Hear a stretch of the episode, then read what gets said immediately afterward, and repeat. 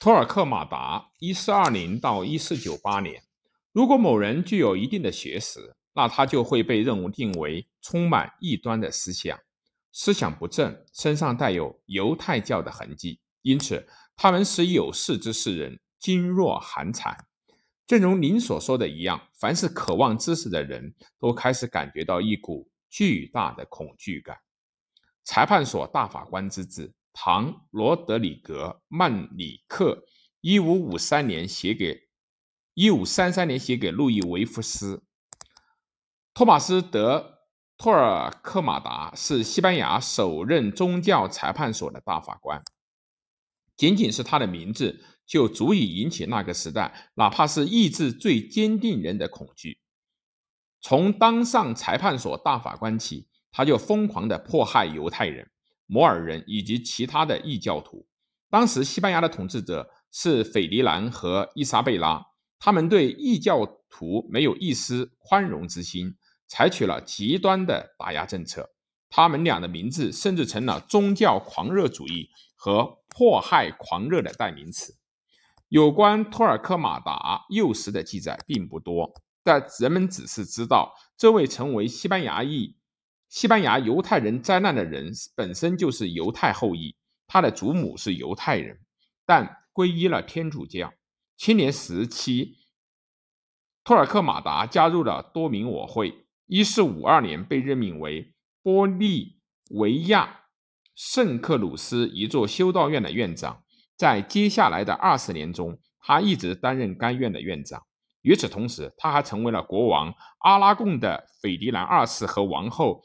卡斯提尔的伊莎贝拉一世的告解神父和顾问。斐迪南二世和伊莎贝拉一世是在1479年完婚的，他们的联姻使西班牙的两个最大的王国联合到了一起。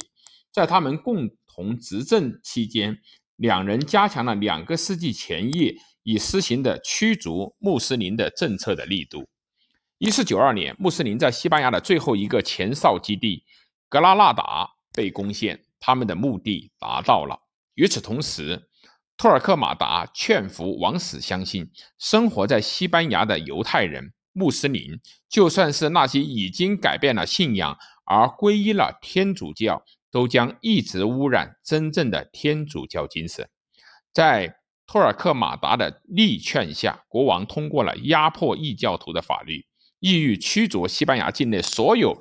非基督教信仰的犹太人、摩尔人、吉普赛人。西班牙宗教裁判所于一四七八年的十一月由教皇西克斯图斯四世所建立。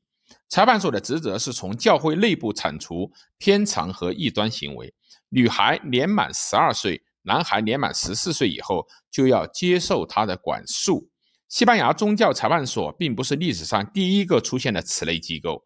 十三世纪的时候，法国临时建立过这样的裁判所，目的是铲除阿尔比派东征所产生的卡特里派异教徒的余孽。然而，新成立的裁判所较之前影响更加的持久，势力也更大。一四八零年，头两名裁判所法官得到任命，数月之后，到了一四八一年的一月份，六人被判为异端分子，处以火刑。这是该刑罚第一次被使用。随后，杀戮的规模不断的升级。一四八二年的二月，为了应对日益增长的工作量，教皇又任命了七名法官，其中包括了托尔克马达。不到十年，裁判所在西班牙境内的八座大城市都留下了执法的印记。法官们到了一座小镇后，会召集一个特殊的弥撒仪式，所有人都有义务参加。在弥撒的现场。他们布道，随后呼吁犯有异端罪的人上前一步忏悔。嫌疑人有三十到四十天的期限去自首。认罪的人得到承诺将会被减刑作为奖励，拒不认罪者将会受到严惩。然而，所有认罪忏悔之人还必须揭发检举没有认罪的异端分子。检举揭发和忏悔都是裁判所必不可少的工作。结果，裁判所很快就算旧账。的好工具，受指控的人会被逮捕，被送进监狱，他们个人的财产和家庭的财产都会被充公。随之而来的是审讯，审讯官有权根据他们的良心和意愿，采用行刑逼供。嫌疑犯会被强制的往咽喉灌水，绑在刑架上，或者双手反绑在身后被吊起来。只要能够让嫌疑犯认罪，简直是无所不用其极。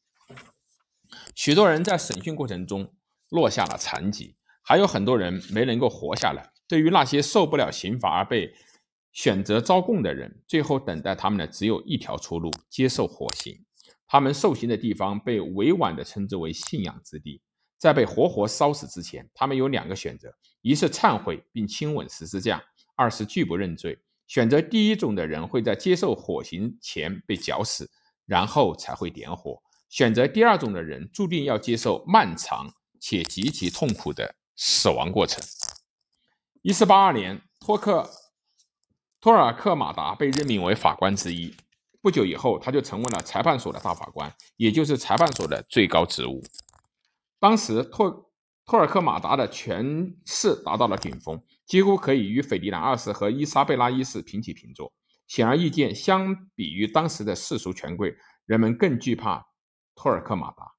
在他的统领下，裁判所的暴力逐渐升级。一四八四年，他主导发布了二十八条宣言。列出了裁判所揭发和肃清的各种罪行，包括叛教、毒神、击奸、巫术等等。大多数罪行都是针对犹太人的。在裁判所执法的过程中，法官有权使用各种手段来获得他们所想要到的真相。这条规定实际上允许法官严刑逼供。裁判所的执法兴起了血腥迫害的狂潮。仅仅在一八一四八四年的二月一个月的时间内，内阿尔城就有三十人被以各种罪名判处火刑。一四八五到一五零一年间，托莱多城共有两百五十人被烧死。一四九二年，在托尔克马达的家乡巴拉多利德的一起审判中，三十二个人被烧死。托尔克马达扬言，西班牙的灵魂处于危险之中。他认为犹太人对西班牙来说是致命的威胁。一四九二年，斐迪南二世和阿伊莎贝拉一世颁布法令，宣布所有不接受基督教教义的犹太人都将被驱逐出西班牙。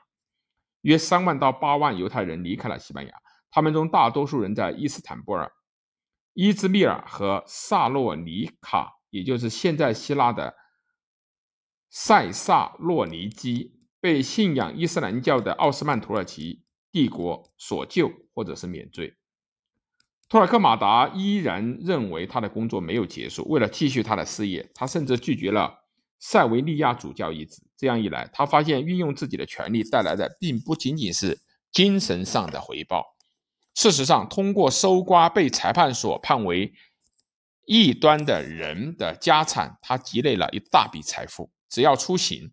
他身边必然伴有五十个轿夫，两百五十名步兵，这反映出他越来越不受人们欢迎，同时也增加了他所到之处人们对他的恐惧和畏怯。